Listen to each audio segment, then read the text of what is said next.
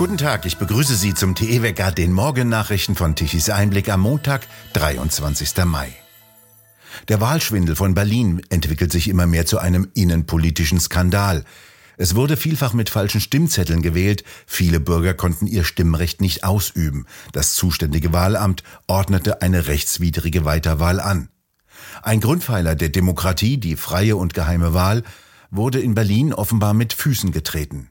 Die Redaktion von Tichys Einblick wertet zurzeit 50.000 Seiten Wahlprotokolle der Berliner Senatswahl vom vergangenen Jahr aus. Das Ergebnis sei ein nicht enden wollendes Panoptikum des Versagens, heißt es bei Tichys Einblick. Es gab teilweise sogar mehr Stimmen als Wähler.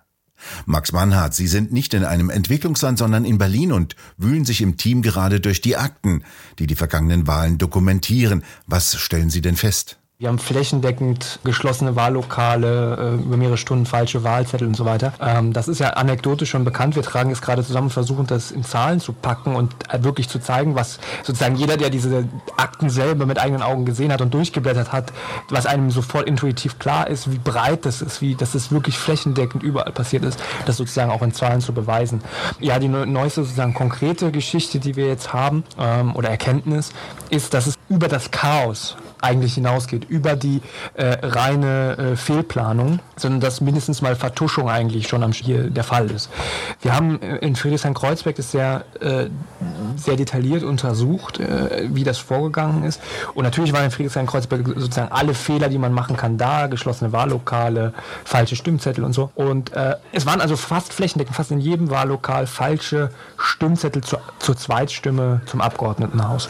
Und das sind eigentlich Stimmen, die man sofort sagen würde, sind ungültig, weil natürlich auf dieser Wahlliste wird ja hier überwiegend in Bezirkswahl gewählt, also nach Bezirksliste. Die Bezirksliste aus, äh, die hier in Friedrichshain-Kreuzberg ist eine ganz andere, steht andere Namen drauf als die aus Charlottenburg-Wilmersdorf. Aber in Friedrichshain-Kreuzberg war eben die aus Charlottenburg-Wilmersdorf ausgelegt. Und wenn die Leute die jetzt gewählt haben, sind es eigentlich ungültige Stimmen. So, das ist soweit passiert und wir haben das mal zusammengezählt und da geht es also mindestens, mindestens um 1900 Stimmen. Und wenn man das hochrechnet, geht es wahrscheinlich eher in die Richtung 5000 plus.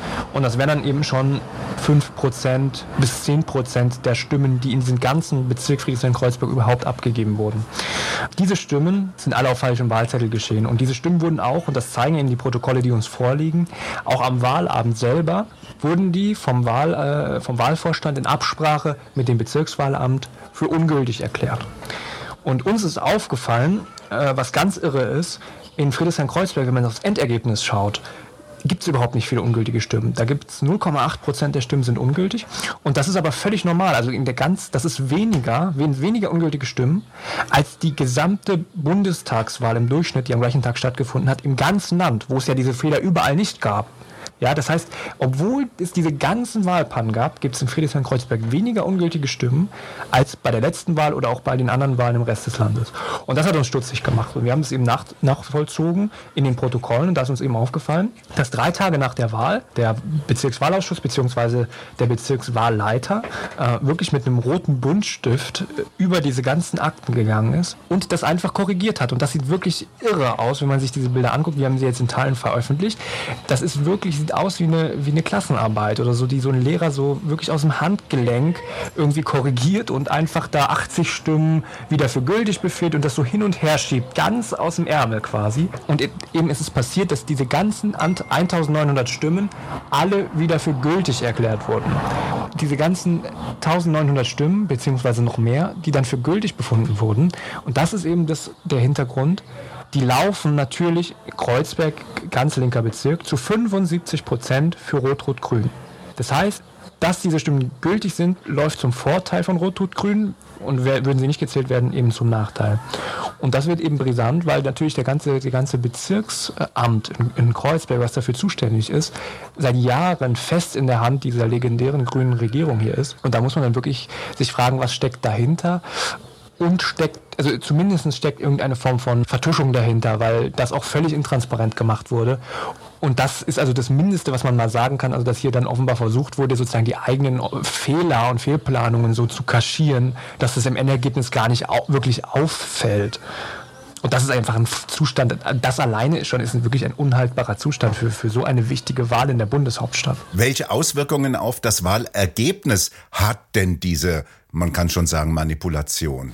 Das lässt sich eben ganz schwer nur sagen, ja, äh, weil man, ähm, weil das Problem ist, oder ich weiß nicht, ob es das eigentlich das Problem ist oder ob das nicht auch schon sozusagen gezielt so gemacht wurde, ist, die meisten oder ein Großteil der äh, Wahllokale hat kein exaktes Protokoll.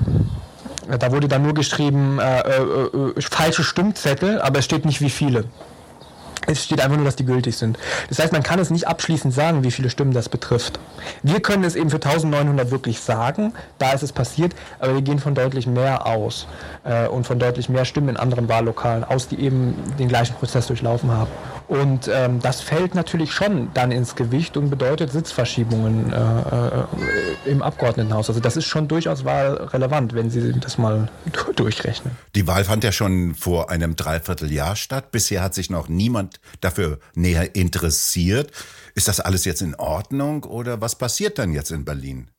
Ja, also was in Berlin passiert, das ist eben so das Merkwürdige. Es gibt so, alle halten die Füße still, egal zu welcher Stelle man geht. Wir sind da ja mit vielen Stellen in Kontakt oder auch im Konflikt, muss man sagen, um das aufzuklären.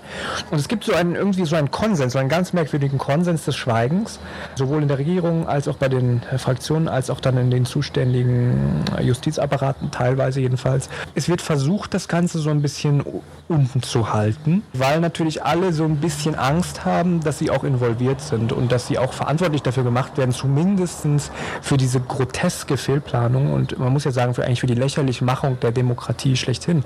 Weil das ist ja, es geht hier nicht um ein paar kleine Stimmen irgendwo in der Provinz, sage ich mal, sondern es geht um das Zentrum der Demokratie und die Bundeshauptstadt, wo zwei extrem wichtige Wahlen gleichzeitig stattgefunden haben und wo man wirklich nicht sagen kann, ist diese Wahl legitim, äh, ist da die daraufhin gebildete Regierung, hat die eine legitime Grundlage. Das ist einfach so ein enormer Schaden für die Demokratie, dass alle Seiten so ein bisschen versuchen, das eher unten zu halten. Meine persönliche Prognose ist, ich glaube nicht, dass das haltbar ist. Vielleicht bin ich da ein bisschen zu gutgläubig oder blauäugig, aber wenn man diese Akten sieht und das einfach sieht, wie das überall passiert ist, in welchem Ausmaß und mit welcher Dreistigkeit da auch vorgegangen wurde, kann kein Gericht der Welt daraufhin einfach sagen, zu den Akten, alles ist gut. Die Wahl müsste also wiederholt werden unter Umständen? Ja, also eigentlich muss diese Wahl wiederholt werden, weil die Probleme, die da entstanden sind, das werden wir auch nachweisen, auf jeden Fall mandatsrelevant sind.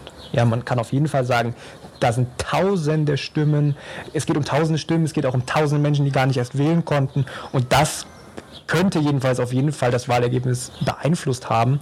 Und auf der Grundlage muss diese Wahl wiederholt werden, weil diese Wahl einfach nicht gültig sein kann. Und da kann man auch nicht argumentieren irgendwie, dass ja, weil jetzt der Senat schon neun Monate und so, das ist alles kein Argument, dass wenn es keine gültige Wahl ist, wenn die nicht den Wahlprinzipien äh, äh folgt, dann kann das keinen Bestand haben. Also so ist jedenfalls mein Rechtsverständnis. Das ist ja eigentlich ein Fall für die Staatsanwaltschaft. Hat die sich denn schon gemeldet oder eingeschaltet? Es gibt jetzt Versuche, die Staatsanwaltschaft einzustellen. Also auf unsere Recherchen hin hat äh, ja Marcel Lute, der auch äh, sich da verdient macht mit ähm, Beschwerden vor dem Landesverfassungsgericht hier, hat dann Strafanzeige gestellt gegen die Verantwortlichen hier im Bezirk. Ja, ich gebe dir recht, hier muss der Staatsanwaltschaft anspringen und es wird jetzt auch versucht, dass das geschieht. Bisher ist mir das aber noch nicht größer bekannt, dass, da, dass es da irgendwelche Erkenntnisse gibt. Max Mannhardt, vielen Dank für Ihren Bericht und in den nächsten Tagen finden Sie auf der Webseite von Tichys Einblick die nächsten neuen Erkenntnisse über den Wahlschwindel von Berlin.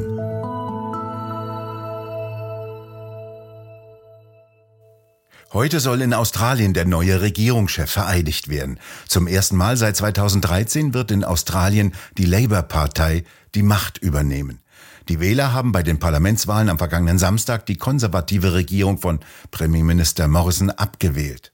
Es wird erwartet, dass die Themenbereiche Klimawandel, Frauenfragen und Korruptionsbekämpfung stärker in den Vordergrund rücken.